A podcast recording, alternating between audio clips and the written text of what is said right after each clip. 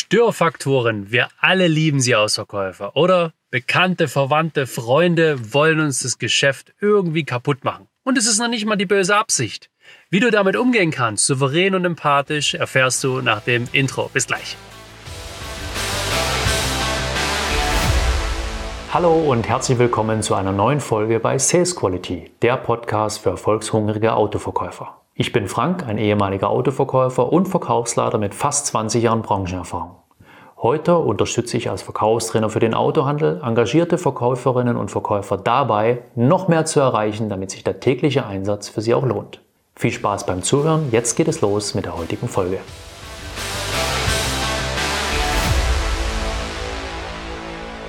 Ja, Störfaktoren, Freunde, Bekannte, Verwandte, die vermeintlich dem Verkäufer das Leben schwer machen die seinen Kunden davon abhalten, dass er bei dir was kauft. Ich bin gerade unterwegs und ich hatte heute Vormittag noch ein Telefoncoaching mit äh, einem Verkäufer, den ich im Mentorenprogramm begleiten darf für mehrere Monate.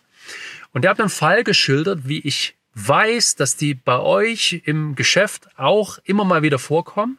Und ich glaube, und das ist der Grund, warum ich mit dir jetzt mal darüber sprechen möchte, dass sich der ein oder andere schwer damit tut, da aus dieser Situation geschickt rauszukommen, also diese Situation sogar für sich positiv zu nutzen. Wir haben einen ganz konkreten Fall, eine Kundin gehabt, die ins Autohaus kam von meinem Verkäufer, sich nach einem neuen oder gebrauchten Auto informiert hat und noch nicht genau wusste, was es werden sollte, hat aber für sich schon gewusst, okay, sie wird es finanzieren, weil das Geld halt auf einmal nicht da war. Und der Verkäufer hat jetzt den Bedarf ordentlich ähm, ermittelt, er hat dann gut argumentiert, er hat also geschafft, Aufmerksamkeit zu gewinnen, Interesse zu wecken und hat dann auf das Thema Leasing gelenkt, weil er der Meinung war, das passt besser zu der Situation des Kunden, der, der, der Kundin.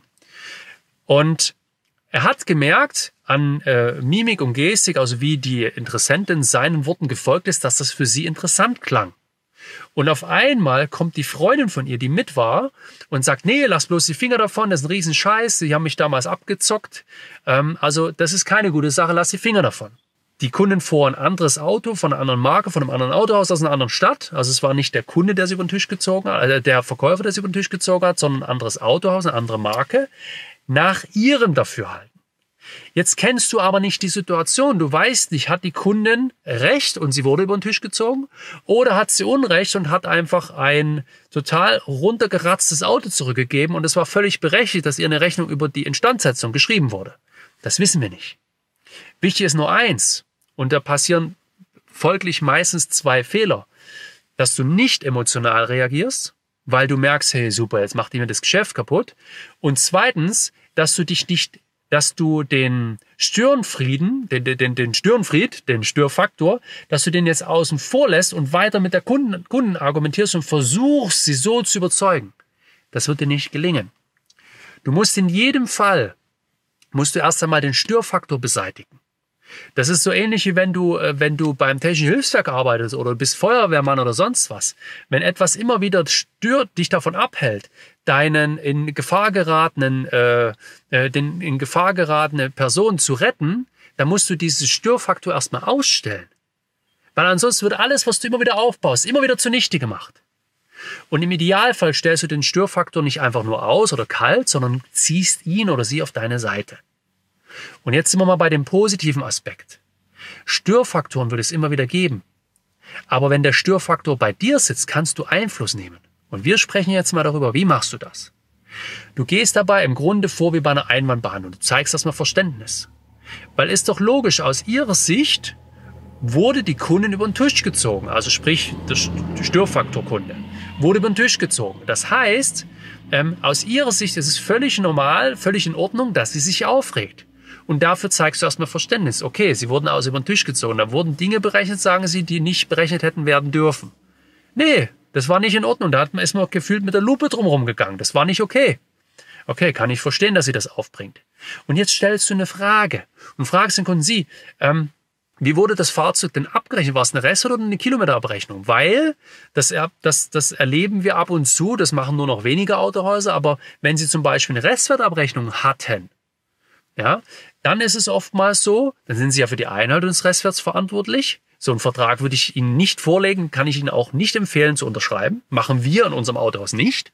Ja, aber dann sind sie ja für die Ein- oder des Restwerts verantwortlich. Und ab und zu ist es dann so, dass die Autohäuser sich nicht trauen, ihnen zu sagen, okay, der Restwert, der kalkuliert ist, ist hier und ihr Fahrzeug ist einfach so viel wert, obwohl sie sich an die Kilometer gehalten haben, obwohl das Fahrzeug in einem vernünftigen Zustand ist.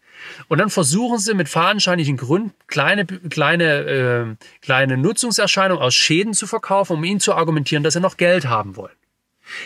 Das kann vorkommen und das wäre nicht okay, ist aber nichts, was wir tun. Wenn du hierher gehst und argumentierst und sagst, hey, wir können sicher sein, wir wollen sie ja als Kunde behalten und ihm wieder ein neues Auto verkaufen oder verließen, sie, wir werden sie dann nicht über den Tisch ziehen, gehst du in eine Sackgasse. Weil die Aussage, die da dahinter steckt, ist, aha, wenn ich also eine andere Marke kaufen will oder ein anderes, ein anderes Autohaus besuchen will, also nicht mehr bei euch als Kunde bleiben will, dann zockt ihr mich also genauso ab, wie das meiner Freundin passiert ist. Das wird also nicht funktionieren. Ich möchte dir aber mit auf den Weg geben, warum ist das so? Warum hat die Meinung einer Freundin, eines Freundes, eines guten Bekannten oder Verwandten ein viel höheres Gewicht wie die Meinung eines Profis? Einer Person, die sie wirklich auskennt. Es liegt einfach daran, dass wir Menschen gern auf Nummer sicher gehen wollen. Wir haben Angst und so haben deine Kunden Angst, eine falsche Entscheidung zu treffen. Und wenn du als Verkäufer da bist und dein Produkt verkaufen willst, ist es ja nachvollziehbar, dass die Argumente auch dafür sprechen sollten. Es ist aber genauso nachvollziehbar für deine Kundin, dass ihre Freundin, ihr Freund, ihr Bekannter, ihr Verwandter es gut meint mit ihr. Hier wird also nicht geschaut, bist du ein Profi und argumentierst richtig, sondern hier wird nur geschaut, okay, wo zieht mich mein Gefühl hin? Welches Gefühl vermittelt mir mehr Sicherheit? Also selbst wenn du nichts verkaufen wolltest, du bist ein Profi, ein Fachmann, du gibst einfach einen Rat ab, und ein bekannter Verwandter, enger Freund ist eine andere Meinung, dann tendieren die Menschen dazu, dem Freund oder bekannten Verwandten zu glauben, obwohl der von der Materie gar keine Ahnung hat. Das ist schizophren, aber so ist es leider. Deswegen müssen wir es schaffen, den Störfaktor auf unsere Seite zu ziehen. Und das gelingt nur, indem wir ihm oder ihr Aufmerksamkeit geben, weil das möchte die Person in dem Moment. Sie möchte auch, dass ihre Einwände für voll genommen werden. Das möchte auch dein Kunde. Du darfst da nicht einfach drüber gehen. Zeig Verständnis, wirf Fragen auf oder bring gewichtige Argumente und dann begründe, warum das bei euch, in dem Fall jetzt, nicht so ist. Und der Verkäufer hat es in dem Fall, wir haben es gerade schon gesagt, der sagt, hey, okay, wenn sie da abgezockt wurden, das ist nicht okay. Ne? Was war denn das für eine Abrechnungsart? Ähm, bei Restwertabrechnungen kann sowas vorkommen, das machen wir nicht, das kann ich Ihnen auch nicht empfehlen im Übrigen. Machen Sie keine Restwertabrechnung, machen Sie nur Kilometerabrechnung. Ja? Und das Zweite, was du tun kannst, sagen, Sie, ich kann Ihnen jetzt viel erzählen. Schauen Sie doch einfach mal online auf unsere Bewertungen. Wir sind doch heute Gläsern. Wir ziehen unsere Kunden nicht über den Tisch. Vielleicht schauen Sie auch mal bei den, bei den Kollegen, die das gemacht haben. Vielleicht gibt es da ein Muster. Ja, ich kann nur eins sagen. Zum einen machen Sie bei uns, äh, definitiv bieten wir nur Kilometerabrechnung an, keine Restwertabrechnung. Also auch wenn Sie bei uns kein Auto leasen werden, machen Sie es bitte auch woanders nicht.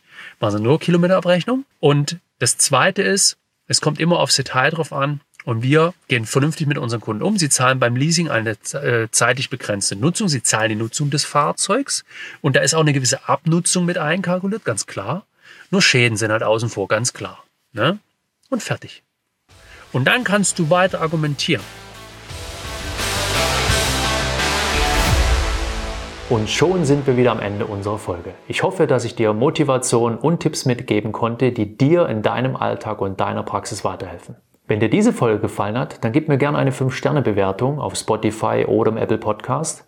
Und wenn du magst, teile diese Folge mit anderen erfolgshungrigen und engagierten Kollegen. Und wenn du auf der Autobahn statt im Stadttempo zum Erfolg fahren willst und unnötige Staus vermeiden, dann lass uns darüber sprechen, wie ich dich auf die Überholspur bringen kann. In den Show Notes findest du den Link zu www.autoverkäufer-coaching.de und alle Infos dazu. Sei clever und unbequem und sei bei der nächsten Folge gern wieder mit dabei.